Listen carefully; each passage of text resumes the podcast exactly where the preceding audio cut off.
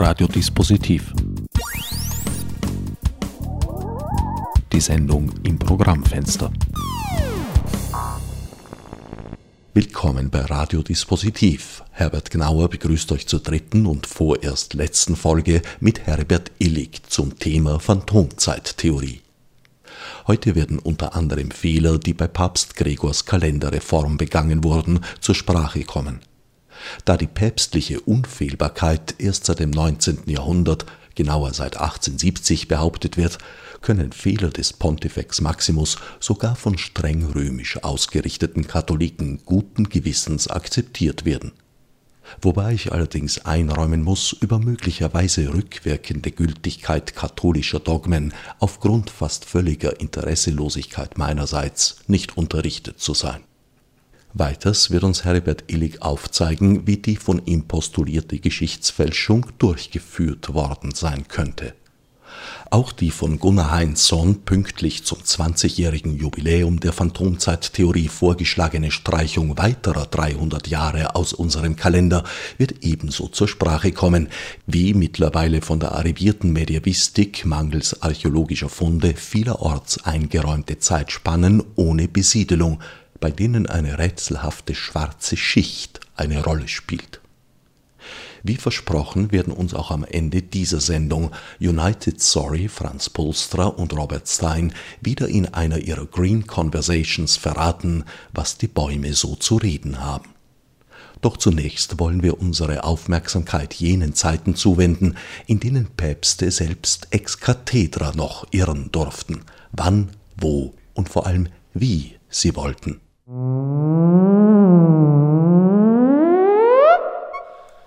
große Rolle spielen in ihrer Theorie auch Fehler, die bei der Kalenderreform durch Gregor, allerdings wesentlich später dann, passiert sein sollen. Wir haben ja die epochale Entscheidung von Caesar, Julius Caesar, den Kalender zu justieren. Der römische Kalender war heillos in Verwirrung und er sagte, ich führe ein Schaltjahr ein. Also jedes vierte Jahr ein Schaltjahr. Tag und damit ist die durchschnittliche Länge nicht mehr 365 Tage, sondern 365 ein Viertel Tag. Und dann wird es kalkuliert, wann müssen die Schalttage angesetzt werden und damit müsste gewährleistet sein, dass gewissermaßen der Himmel nicht mehr aus dem Ruder läuft. Aber elf Minuten ging die Rechnung nicht auf. Nicht viel für ein Jahr, aber es summiert sich binnen 128 Jahren zu einem Tag, der zu viel im Kalender ist. Und das war das Problem. Das hat man natürlich anfangs nicht gemerkt, war ja noch kein großes Problem, aber im 13. Jahrhundert werden die Bauern unwirsch. Sie sagen, früher hat man Ostern im ersten Grün gefeiert und jetzt wird manchmal Ostern bei der Heuernte gefeiert. Warum? Weil inzwischen eben etliche Tage dazugekommen sind und die Osterrechnung ist kompliziert und ich muss dann einen ganzen Vollmond weitergehen und plötzlich war ich schon mitten im Erntebetrieb des Bauern und der Bauer sagte, da hat sich irgendwas am Himmel geändert, da stimmt ja nichts mehr. Deswegen hat man das nachgeprüft, stellte fest, eben das Jahr von Cäsar ist zu lang. Wir brauchen eine neue Schaltregel, die präziser ist. Wir müssen also binnen 400 Jahre drei Schalttage weglassen, aber wir müssen auch den bisher aufgelaufenen Fehler korrigieren. Und da hat man sich 1582 für zehn Tage entschieden. Jetzt hatte ich gerade gesagt, ein Fehlertag entsteht binnen 128 Jahren und wenn ich zehn Fehlertage habe, entspricht das 1280 Jahren. Wenn Sie aber von 1582 zurückrechnen, kommen Sie mit 1280 Jahren nicht bis zu Cäsar. Also jetzt ein großes Problem. Was ist passiert? Warum werden die ersten 300 Jahre, in denen ja auch ein Fehler auflief, nicht korrigiert und trotzdem stimmt es? Und da war immer der Notnagel, dass sich Papst Gregor XIII. selbst auf das Konzil von Nikäa bezieht, das 325 war und dem man eine Kalenderreform zuschrieb. Und so steht es in allen Lehrbüchern und es ist in allen Lehrbüchern falsch. Warum? Wir haben Unterlagen von diesem Konzil, es steht aber nirgends drin, dass eine Kalenderreform durchgeführt worden wäre. Und wie auch. Denn wir sind ja erst 300 Jahre von Cäsar weg. Und nach 300 Jahren hat sich dieser kleine Fehler von elf Minuten pro Jahr noch nicht stark ausgewirkt. Wir sind ja noch in einer Zeit, die kein Teleskop hat. Es gab also keine Prüfmöglichkeit dieser genauen Art. Also wenn das mal fünf Tage oder zehn Tage ist, spüre ich das, aber nach drei Tagen spüre ich noch gar nichts. Also es gab auch keinen Anlass, dass man den Kalender 325 in irgendeiner Weise korrigiert hätte. Man braucht aber diese Hilfskonstruktion, weil sonst jeder nachrechnen kann, dass diese Korrektur um diese zehn Fehlertage nicht bis zu Cäsar zurückreicht. Also welche Möglichkeiten gibt's? Ich kann eben als Hilfskonstruktion einführen, in Nikea wäre was beschlossen worden, was sich nicht bestätigen lässt und was zu diesem Zeitpunkt eigentlich unmöglich ist, weil es kein Problem war. Oder ich ziehe Cäsar um diese 300 Jahre näher an Papst Gregor XIII. heran. Dann stimmt es. Dann hat er sich zu Recht für diese zehn Tage entschieden.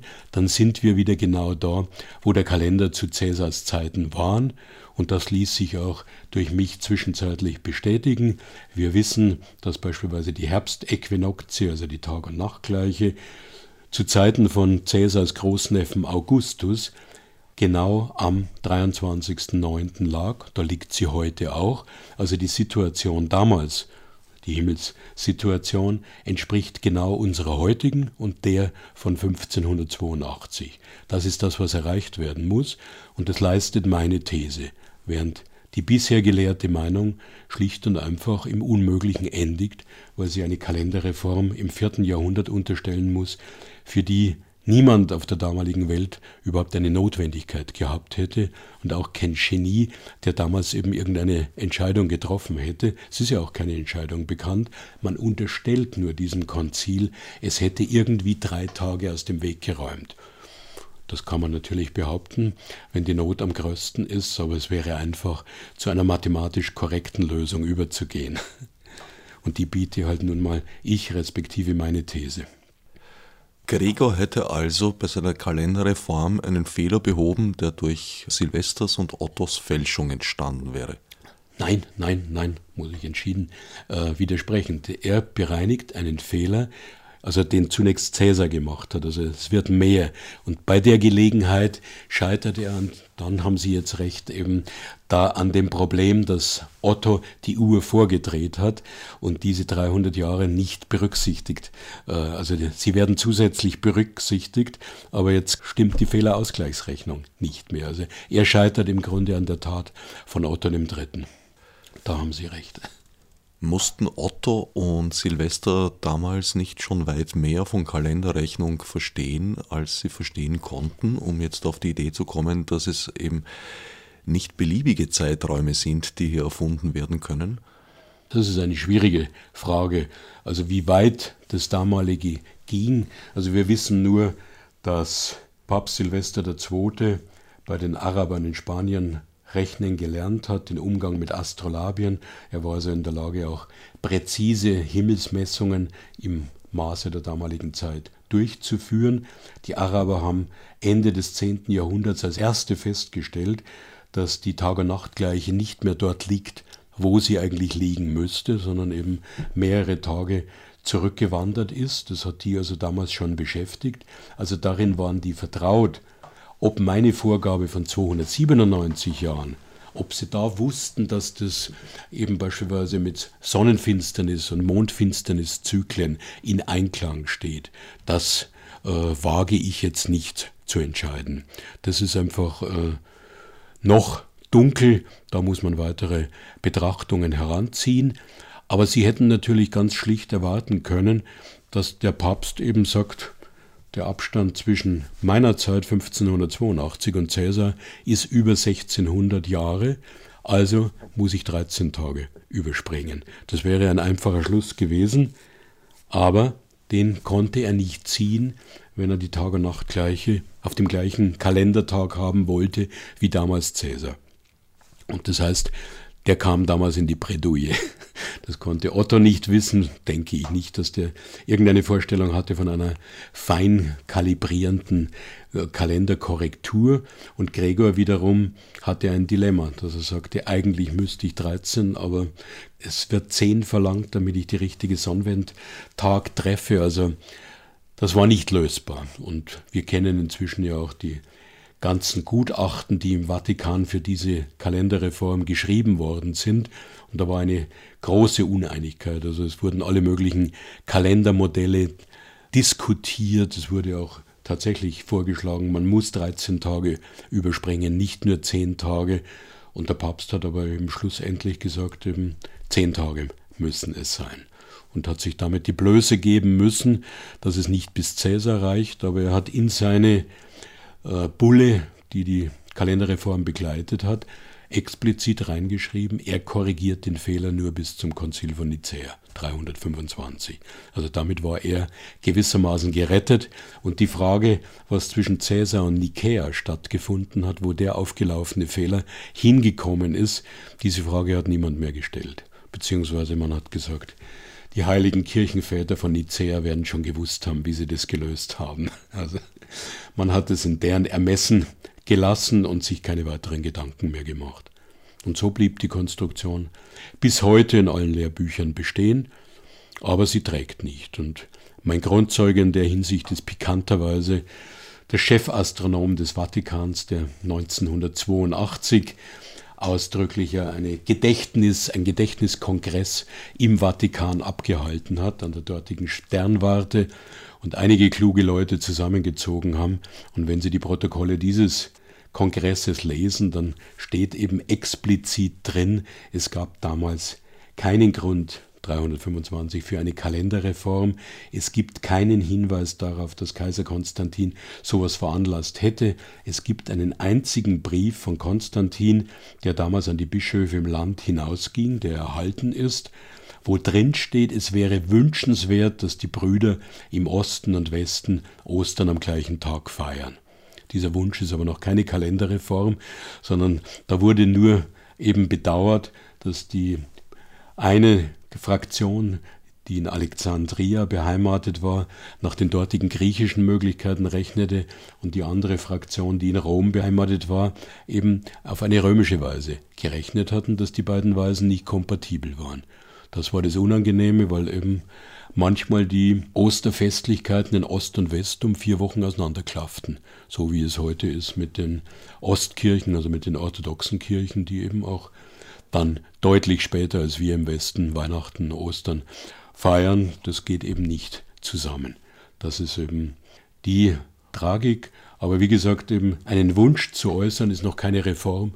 Und wenn man keine Reaktion darauf erlebt, sondern die einzige Reaktion, die bekannt ist, war die, dass die Iren im Westen sagten, wir machen noch eine eigene Osterrechnung und dann hatte die Christenheit zum Schluss sogar drei Ostertermine pro Jahr. Also man kann nicht wirklich sagen, dass damals eine Einigung stattgefunden hat, sondern es war der Anlass zu weiteren Spaltungen, die erst sehr viel später dann äh, zusammengeführt worden sind, respektive mit der Ostkirche gab es nie eine Zusammenführung. Also die hat sich lange Zeit eben dieser Kalenderreform überhaupt nicht angeschlossen. Also noch die russische Revolution von 1917 wurde orthodox eben im November begangen und weil man dann die Rechnung geändert hat, wurde daraus die Oktoberrevolution.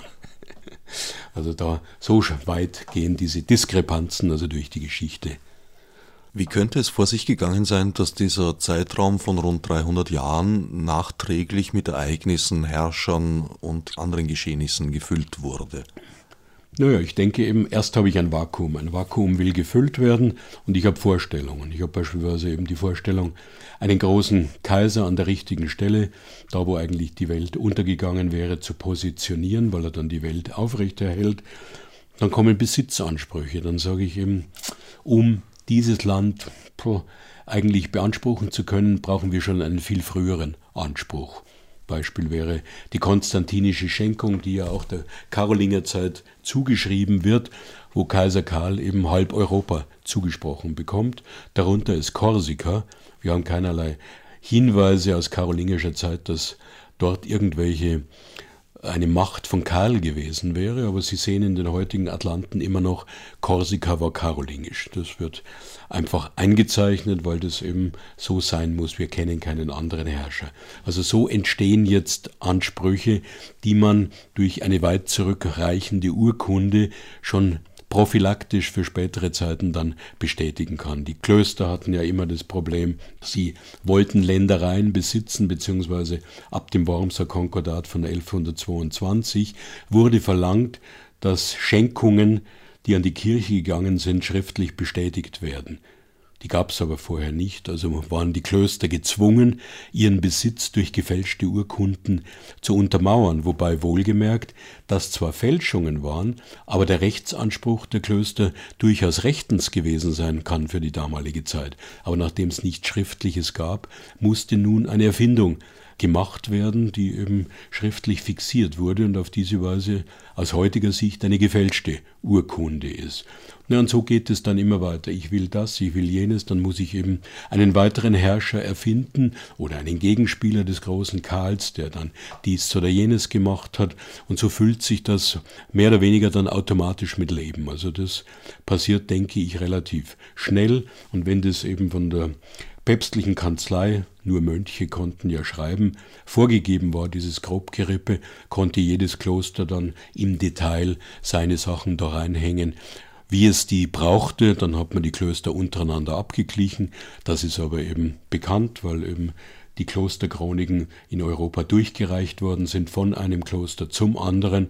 Ja, und so konnte das entstehen. Und wie gesagt, so haben spätere Bedürfnisse die Geschichtserfindung für diese drei Jahrhunderte bestimmt.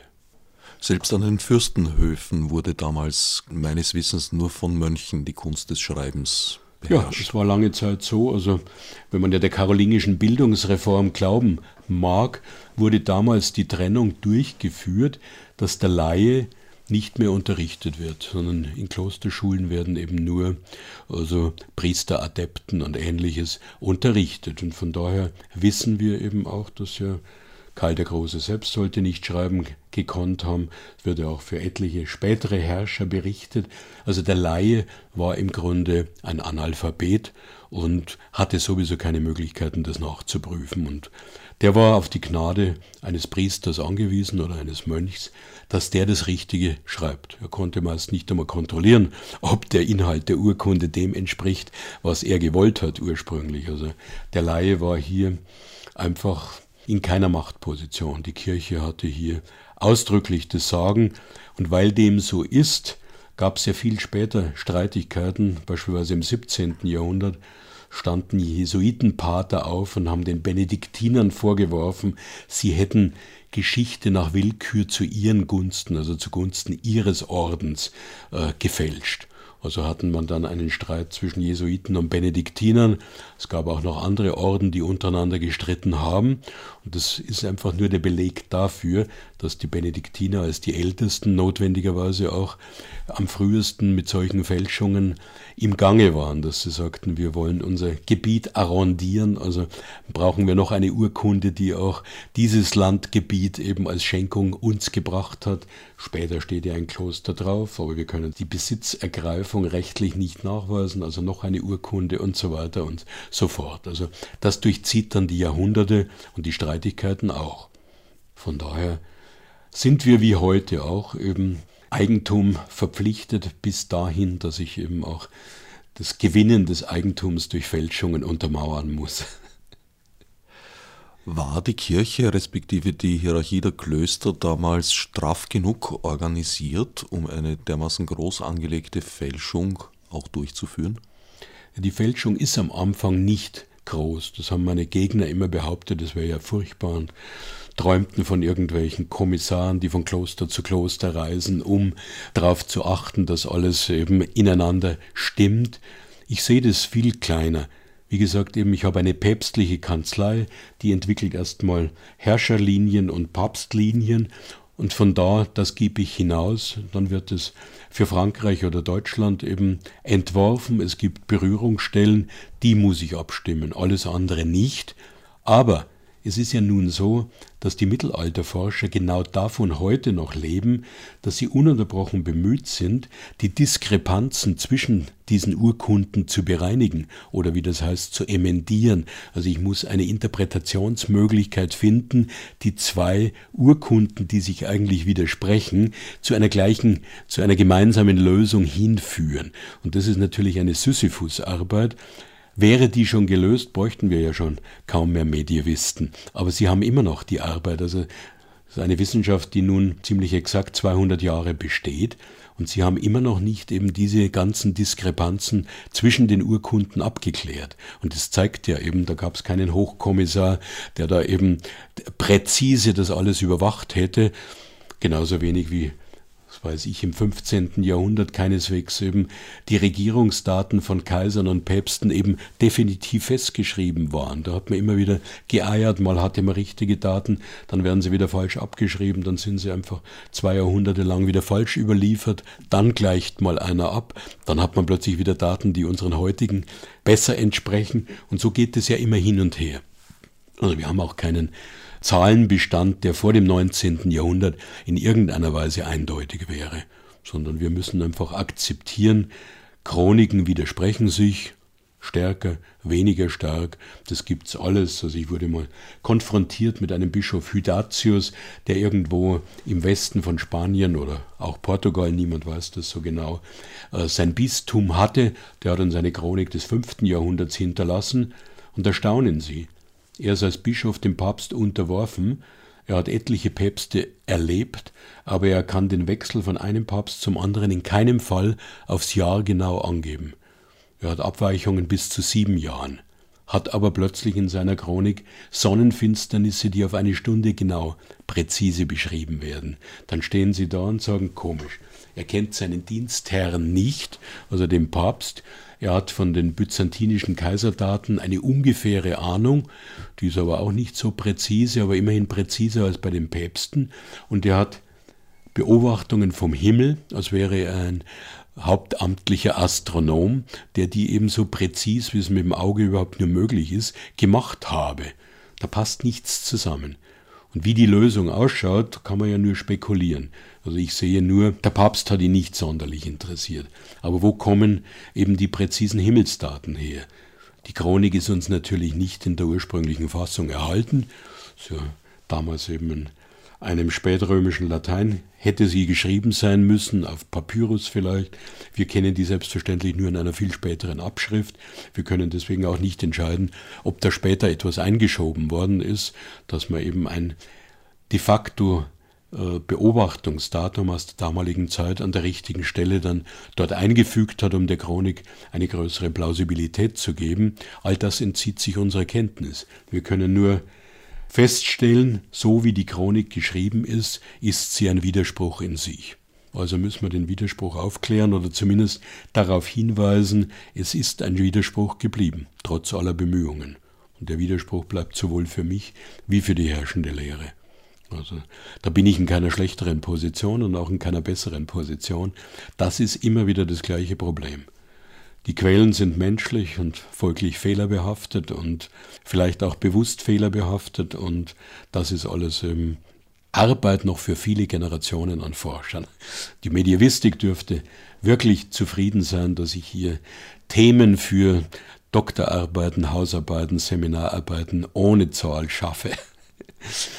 Ja, muss keine Angst mehr haben, dass sie also die immer gleichen wenigen Urkunden immer wieder durchfieselt und schaut, ob da vielleicht doch einmal ein Komma übersehen worden ist, das den Sinn auch in eine andere Richtung driften ließe oder wie auch immer.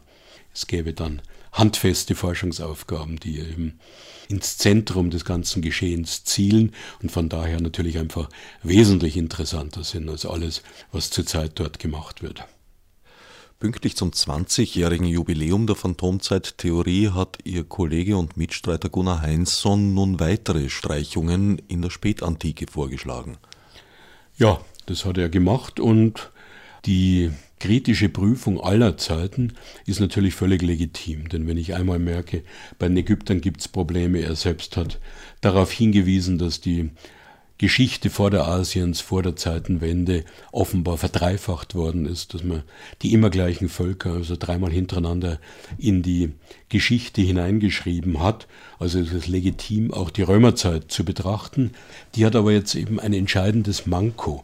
Insofern, dass sie von niemanden im Westen zumindest als eine große Zeit erachtet wird, sondern wir haben die Germaneneinfälle des dritten Jahrhunderts und danach sind die Römer in einer Verteidigungsposition. Sie bauen offenbar nicht mehr viel, sie bauen aber ihre Befestigungen aus. Das ist nachweisbar. Aber in den Städten passiert wenig. Das müsste uns aber auch nicht verwundern, denn die Römer haben ihre Bauten für die Jahrhunderte gebaut. Sprich, ich habe ein Forum angelegt, ich habe ein Prätorium, ich habe einen Tempel, ich habe ein Theater, ich habe ein Amphitheater. Diese Sachen waren ja für alle Städte gewissermaßen genormt. Wenn die mal stehen, die haben gewissermaßen ewig gehalten, waren mit einem super guten Mörtel gemauert, also das hält einfach, auch wenn Dächer fehlen, die Ruinen stehen und stehen. Also da braucht man sich offenbar keine so großen Sorgen machen. Wenn also der Germane mal durchgezogen ist, dort plündernd Städte ja, böse erwischt hat, aber die Bausubstanz war da, die hat man wieder benutzt, man hat Limesbefestigungen, Stadtmauern und so weiter erhöht oder sowas. Das kann man nachweisen. Also von daher haben wir eine dieser Phasen vor uns, wie ich sie eben beispielsweise nach der großen Pest in Europa sehe. Der Nachweis wird also schwieriger werden im Gegensatz zur Karolingerzeit, weil die war nun eine angebliche Blütezeit, die besonders viele Spuren hinterlassen haben müsste. Bei den Römern schaut es da nicht so gut aus. Insofern bin ich jetzt einfach gespannt, wie das weiter laufen wird, ob sich das untermauern lässt oder nicht. Mein Kalenderargument ist ja äh, auch nicht ganz trennscharf dahingehend, dass ich sage, wenn ich zehn Tage habe, man erinnert sich, zehn Tage sind binnen 128 Jahren aufgelaufen. Weil ich aber nur in ganzen Tagen den Kalender korrigieren kann, habe ich immer plus minus 64 Jahre. Also ich habe schon eine Spannweite, wo diese Phantomzeit länger gewesen sein oder kürzer gewesen sein kann. Also von daher ist eine gewisse Verlängerung möglich, wenn Heinzson wirklich auf 300 zusätzlichen Jahren bestehen würde und nachweisen kann, dann wäre das Kalenderargument entkräftet oder umgekehrt betrachtet. Er müsste zeigen, warum dieses Kalenderargument von mir falsch aufgebaut worden wäre. Also wir werden da spannende Auseinandersetzungen haben, die interessant bleiben, weil nun eben auch die Römer geprüft werden und klar ist, die späte Römerzeit hat wenig hinterlassen. Das ist klar. Aber wie gesagt, das muss erst die Zeit bringen, wir sprechen hier von einer 20-jährigen Entwicklung einer These. Wenn eine ganz neue errichtet wird, wird die auch einige Jahre brauchen, bis sie überhaupt so viel Material beisammen hat, dass man sagen kann, jetzt ist sie wirklich prüfbar. Im Moment werden einfach Argumente zugezogen, die interessant sind und dann werden wir sehen. Meine, das Bessere ist das Feind des Guten und wenn sich's erweisen sollte, dass es eben noch weitergehende Schritte braucht, dann werden die kommen. Das ist ja nun mal Wissenschaft. Es geht nicht um Befindlichkeiten, sondern das bessere Argument sticht das schwächere Argument. Und so wird es weitergehen. Meine These ist davon nicht ausgenommen und ich bin auch nie auf die Idee gekommen, dass es damit eben wirklich der Weisheit letzter Schluss gefunden wäre und damit ja ab diesem Zeitpunkt die Forschung eingestellt werden kann. Nein, die wird verstärkt weitergehen und wir werden immer neue Überraschungen in der Vergangenheit erleben. Da bin ich also ganz sicher. Tatsächlich werden für sehr viele Städte, unter anderem auch Wien, mittlerweile besiedlungsfreie Zeiträume eingeräumt und als gesichert angenommen. Mhm. Dazu kommt eine rätselhafte schwarze Erdschicht. Das werden die Zukunft zeigen. Also ich habe natürlich eben diese Anregungen aufgenommen und habe Verschiedenes geprüft. Beispielsweise wir haben in Wien Widersprüche insofern, dass er erst letztes Jahr Ferdinand Oppel sagte, Wien blieb definitiv 300 Jahre unbesiedelt. Das passte unmittelbar zu meiner These und Oppel hat diese Aussage auch gemacht in Kenntnis meiner These. Also es war ihm bewusst, dass er damit meine These stärkt. Jetzt kommen eben Archäologen, die sagen, nein, eigentlich könnte man diesen Zeitraum auf 600 Jahre ausdehnen, wobei das sich eben vorwiegend darauf bezieht, dass man keine Fundamente mehr hat, also keine Neubauten. Aber ich kann auch in Altbauten weiterleben, wenn die Zeiten nicht mehr so gut sind, weil eben Feinde da sind, die das Aufblühen widerlegen. Also da wird man in Wien schon mal warten müssen, wie sich hier Medievisten und Archäologen einigen. Das weiß ich nicht, wie das ausgehen wird. Diese schwarze Erde ist jetzt ein überregionales Problem, weil sie immer wieder auftritt, ob in England, in Regensburg, in Köln, in Wien, an vielen anderen Städten. Soweit ich es kenne, sind diese Funde in den Städten. Und mein letzter Befund war in Köln unterm Dom, tritt auch diese schwarze Erde auf. Und da ist die Meinung der Archäologen, diese humusartige Erde ist eingebracht worden, um einen großen Plattenbelag gewissermaßen gefedert auflegen zu können. Also Platten, die zu hart liegen, können brechen. Wenn ich die also auf ein nachgiebigeres Medium wie humusartige Erde lege, vermeide ich das. Und von daher ist eben auch in dieser Ausgrabung klar zu erkennen, dass nicht alles mit dieser schwarzen Erde überdeckt ist, sondern bestimmte Teile meine, die Ausgrabung leidet wieder darunter, dass natürlich der Kölner Dom nicht abgetragen werden kann zur besseren archäologischen Erforschung, aber wir haben trotzdem eben einige Areale, die ja unendlich viel hergegeben haben. Wir haben also vier Phasen mit merowingischer Bebauung, wir haben mindestens drei Phasen mit römischer Bebauung, also das liegt ja alles für die Zeit von 600 vor.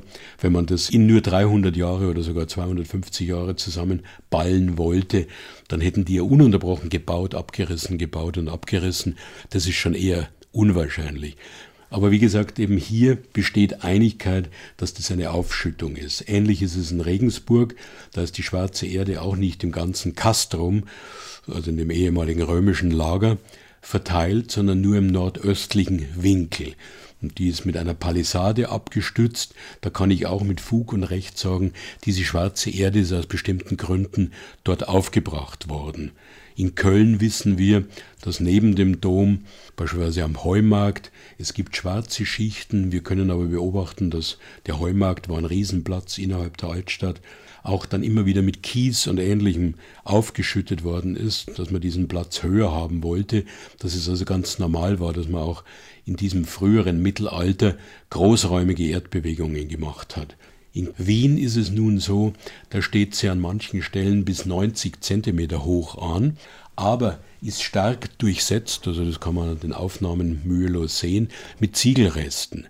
Also das ist keine homogene, sterile Schicht, die jetzt irgendwo vielleicht flächendeckend durch Überschwemmungen oder Himmelsereignisse dort gekommen wäre, sondern hier hat es eben den Eindruck, man hat sich eine Erde gewählt, die man in dem Fall noch nicht einmal ordentlich durchgesiebt hat, sondern sagte, das brauchen wir hier, um eine Höhendifferenz da mal von 90, da von 60 und dort von 30 Zentimetern auszugleichen.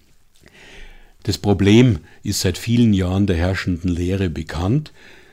Sie stellt fest, also besser gesagt, sie kann nicht feststellen, dass diese Schichten einheitlich sind, also zu einem bestimmten Jahr gekommen sind, und wenn ich vorhin sagte, in Köln ist es auch, dann ist es gerade in Köln so, die Schicht liegt unter dem sogenannten Karolinger Bau, den Heinzson und ich gleichermaßen als ottonisch ansehen und auch manche Fachgelehrte. Also das wäre, wenn man so will, dicht unter 900.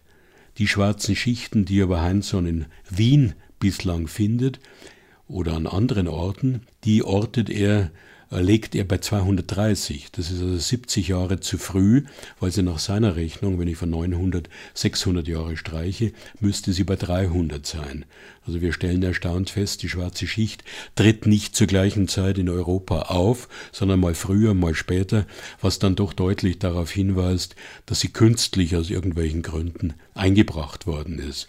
Aber wie gesagt, die Forscher rätseln seit langer Zeit eben über diese Erde, Sie haben eben den Begriff, erst hatten Sie Dark Earth, das passte so gut zu Dark Ages, dass da auch eben dunkle Erdschichten sind. Dann hat man es inzwischen auf Black Earth verändert, klang offenbar besser. Es ist aber immer eine humusartige Erde, also nicht eine sonstige Ablagerung, wie sie Flüsse brächten, die würden Kies und Sand Anschwemmungen bringen, also sowas ist nicht der Fall.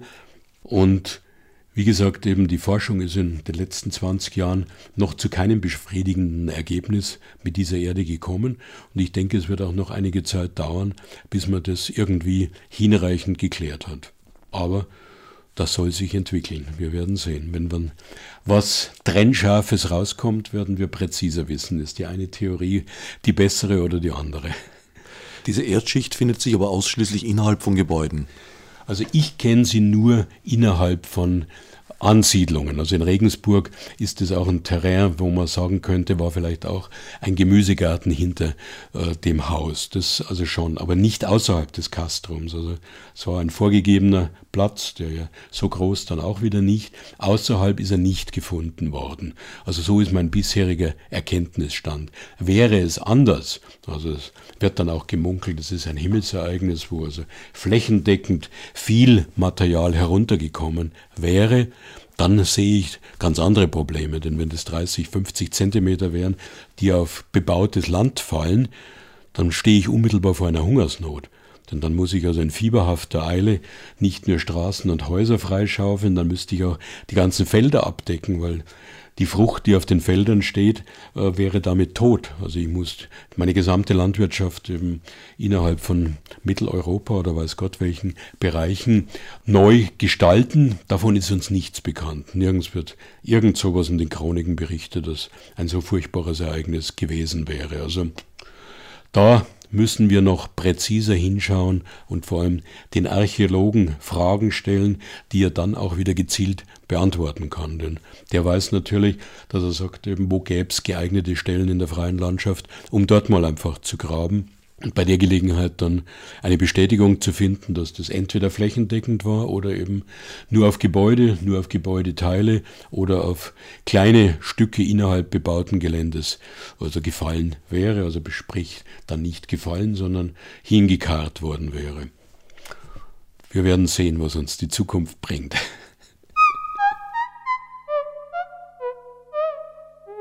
Mit diesem Ausblick auf kommende Forschungsaufgaben und damit eventuell auch künftige Sendungen endet der dritte und letzte Teil des Interviews mit Herbert Illig. Die Folgen der Phantomzeit-Trilogie sind wie alle Sendungen von Radiodispositiv auf dem Website der Sendereihe unter no-na.net online nachzuhören zur Abrundung erfahren wir nun in einer weiteren Green Conversation von United Sorry, Franz Pulstra und Robert Stein, was die Bäume reden. Fürs Zuhören dankt schon jetzt Herbert Gnauer.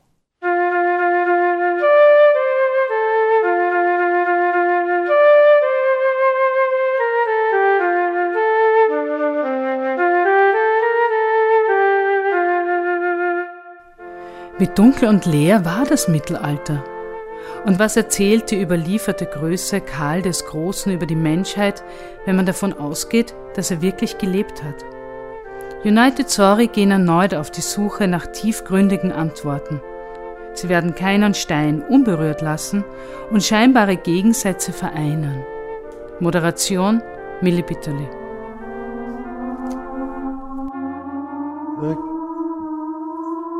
Ich habe ein bisschen nachgedacht über äh, Karl die Große, Größe oder Große? Ich will gerne etwas erklären, warum ist Karl der Große so groß? Und ich glaube, er ist groß, freilich, er war ein großer Mann, aber er hat auch sehr große Sachen gesagt. Sehr große, ähm, wichtige äh, Rede geführt. Und, äh, und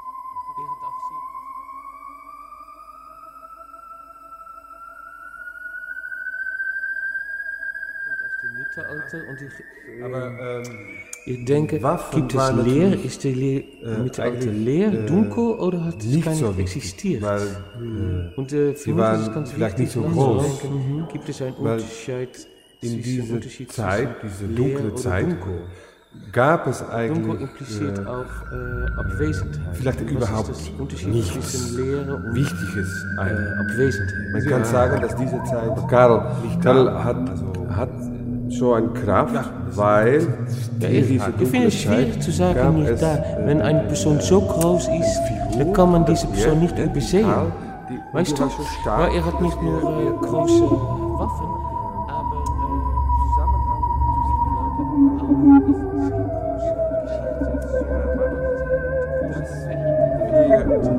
finde, dass du das ein bisschen zu äh, äh, einfach sagst. Zusammen. Weil, wenn es etwas leer ist oder äh, dunkel, dann Zusammenhang zwischen was? Weißt du? Weil Zusammenhang, das, das existiert nicht in einer Lehre. Es ist eine Lehre. Größheit oder das weiß ich nicht. Weiß ich nicht. Das ist eigentlich drin. Karl hat zum Beispiel, das ist ein richtig ein Fass, ein, ein, ein, ein großes Fass. Kämpfe, äh, Kriege eigentlich. Auch dunkel.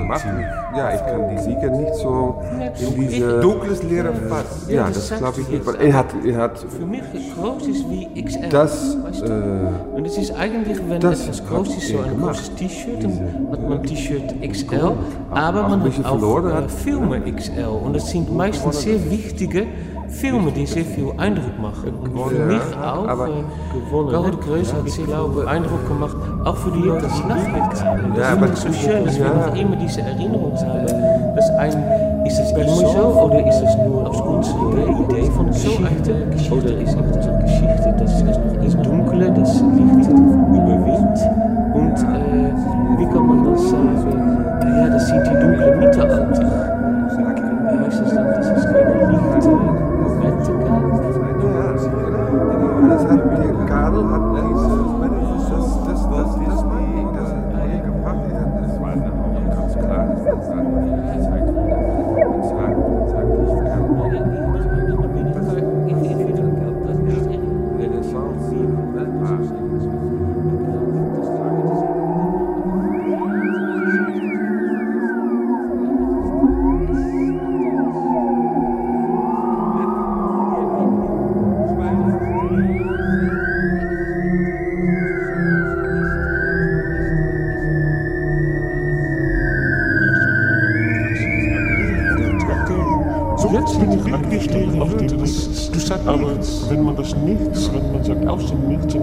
Auch zu dem Nichts. Nichts. Ja, ich ist, äh, sagen, wie groß es ist, wenn etwas wird aus dem Nichts kommt.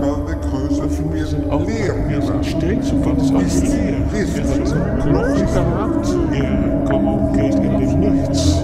Und vielleicht, wenn er von nichts kommt und nichts, wer sagt dann, dass er wirklich gelebt hat? Diese Ganzheit, das klar. Das ist klar, das ist Genau, das, das, das,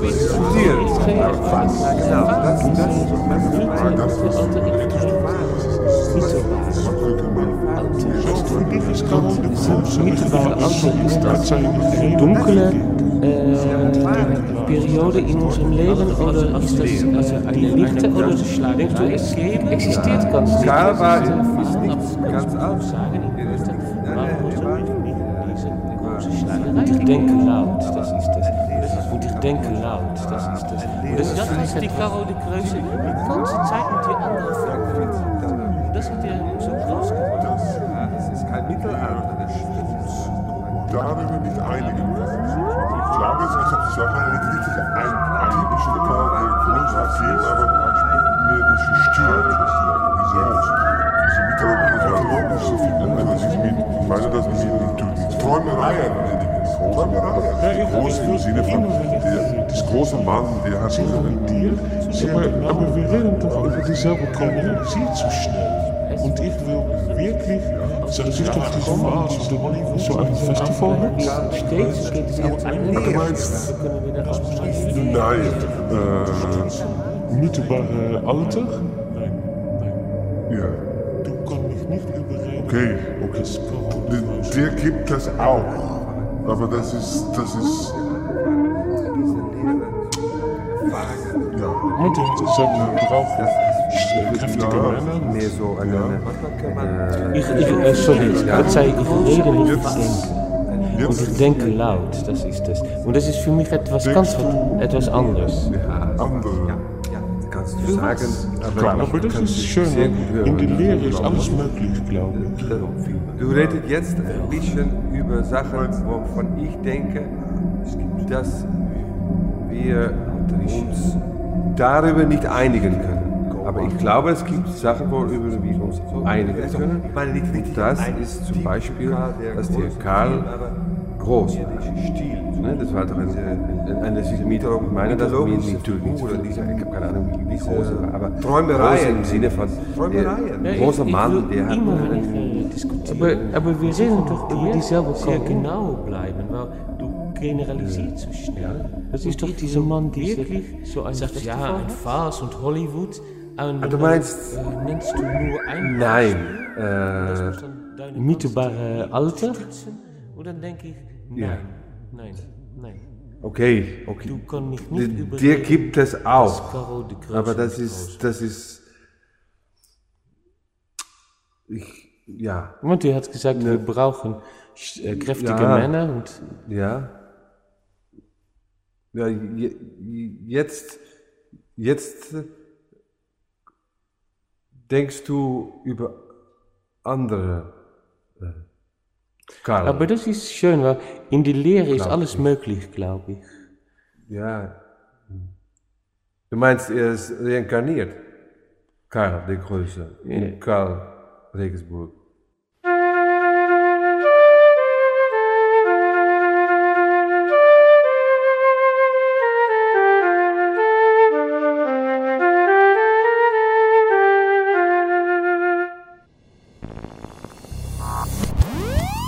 Als Nef Margot mit Nesi.